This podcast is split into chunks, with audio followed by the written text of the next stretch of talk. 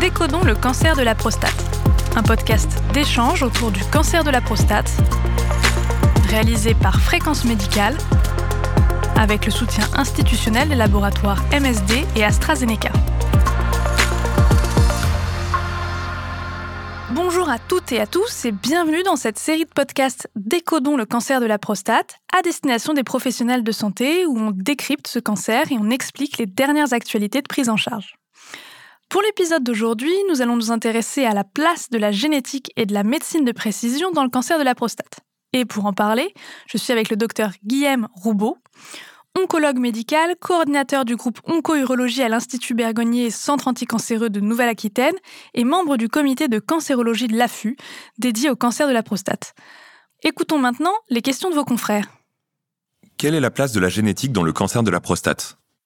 Chez les patients atteints de cancer de prostate, on va dire que l'hérédité monogénique qui vraiment euh, se rapporte à un seul gène particulier correspond à peu près à 5% des cancers de prostate tout confondus.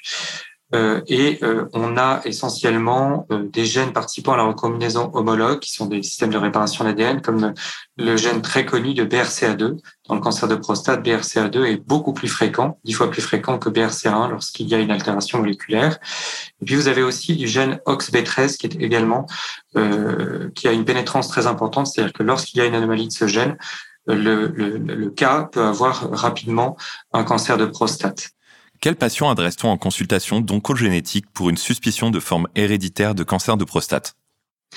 Eh bien, ce sont en fait des patients chez qui on va retrouver trois cancers apparentés, donc premier ou deuxième degré, ou deux cancers donc de prostate chez des patients de moins de 55 ans. Tout patient qui présente une forme précoce de cancer de prostate, donc euh, qui a moins de 50 ans et qui a un cancer de prostate, doit bénéficier aussi d'un conseil oncogénétique. Et enfin aussi des formes plus floues, mais qui sont associées au cancer du sein et de l'ovaire. On retrouve donc des gènes altérés en commun à ces, types de cancers, notamment donc BRCA2. Et là, un patient qui a dans sa famille un cancer du sein à un âge euh, jeune ou un cancer du sein bilatéral ou un cancer du sein chez l'homme qui est vraiment très évocateur d'une mutation BRCA2 ou un cancer de l'ovaire doit également bénéficier d'une consultation en oncogénétique. Et enfin, le cas euh, qui est nouveau, bien, c'est le cas qui rejoint un peu la médecine de précision. On va proposer à un patient qui a un cancer de prostate métastatique une recherche d'altération moléculaire, notamment de BRCA2. Et puis, on va retrouver cette mutation et euh, finalement, on va le rechercher aussi en mutation constitutionnelle. On va retrouver aussi un premier événement de cette mutation du gène BRCA2 dans ces euh, cellules normales, donc dans l'ADN de, normal des cellules du patient atteint d'un cancer de prostate. Et dans ces cas-là, bien évidemment, eh bien, le patient se transforme en cas index à partir duquel on va pouvoir dépister d'autres cas dans sa famille. Quels sont les traitements disponibles en médecine de précision dans le cancer de la prostate? Alors, la médecine de précision, ça correspond finalement à rechercher une, altération moléculaire, qui peut être une amplification, une délétion, une mutation, euh, dans essentiellement le génome euh, de la cellule cancéreuse, donc du patient atteint d'un cancer, donc des, mutations qui sont acquises par rapport euh, donc à différencier des mutations constitutionnelles qui sont héritées. Eh bien, ces mutations-là peuvent ensuite altérer la protéine qui est en aval du gène altéré. On peut mettre un traitement qui cible cette anomalie de la protéine qui est responsable de la progression du cancer, de la cellule cancéreuse. Donc c'est ça la médecine de précision.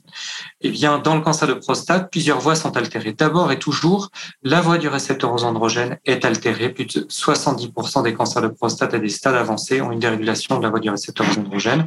Je prends comme exemple l'amplification du récepteur aux androgènes. Eh bien, on n'a pas encore trouvé euh, de médicaments qui puissent bloquer l'effet de cette amplification du récepteur aux androgènes et beaucoup de traitements sont en cours. Mais il faut d'abord commencer par s'acharner à lutter contre ces dérégulations de la voie du récepteur il y a évidemment euh, les mutations les altérations moléculaires liées à la recombinaison homologue et notamment donc le fameux gène BRCA2 qui peut être altéré chez 5 euh, à 10% des patients quand on accumule les lésions somatiques et constitutionnelles et pour lequel il y a plusieurs informations. La première, c'est que cela correspond à des cancers de plus mauvais pronostic. Et la deuxième, c'est que ça prédit une bonne réponse à des traitements qu'on dit inhibiteurs de PARP, qui euh, donc euh, peuvent être extrêmement efficaces.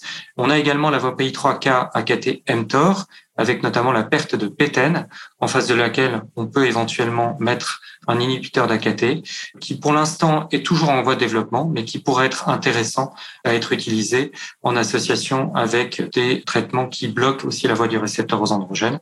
Pour l'instant, ce sont des pistes très prometteuses et encore plus chez des patients pour lesquels ces types de cancer de prostate sont également de mauvais pronostics.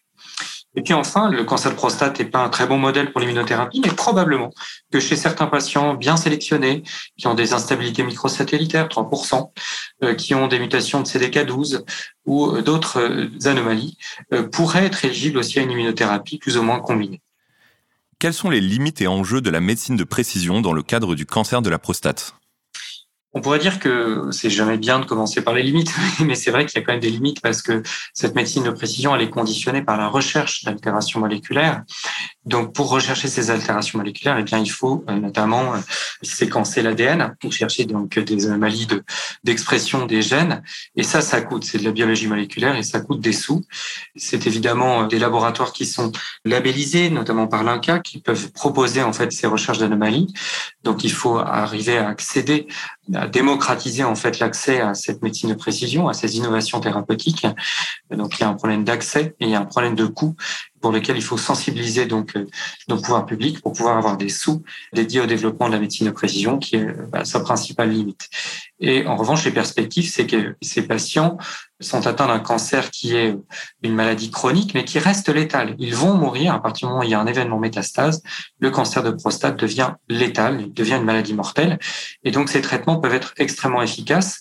Et encore plus, encore une fois, dans des niches de patients qui ont des cancers de prostate de plus mauvais pronostics, on l'a dit, avec des altérations de la voie de la combinaison homologue BRCA2 ou des altérations de la voie PI3K KTM avec la perte de PTM, ces patients-là ont des cancers de prostate de plus mauvais pronostic. Donc, si on a un traitement en face que l'on peut donner de, manière euh, plus précise, eh bien, c'est évidemment beaucoup plus intéressant pour eux et ça leur permet de vivre plus longtemps.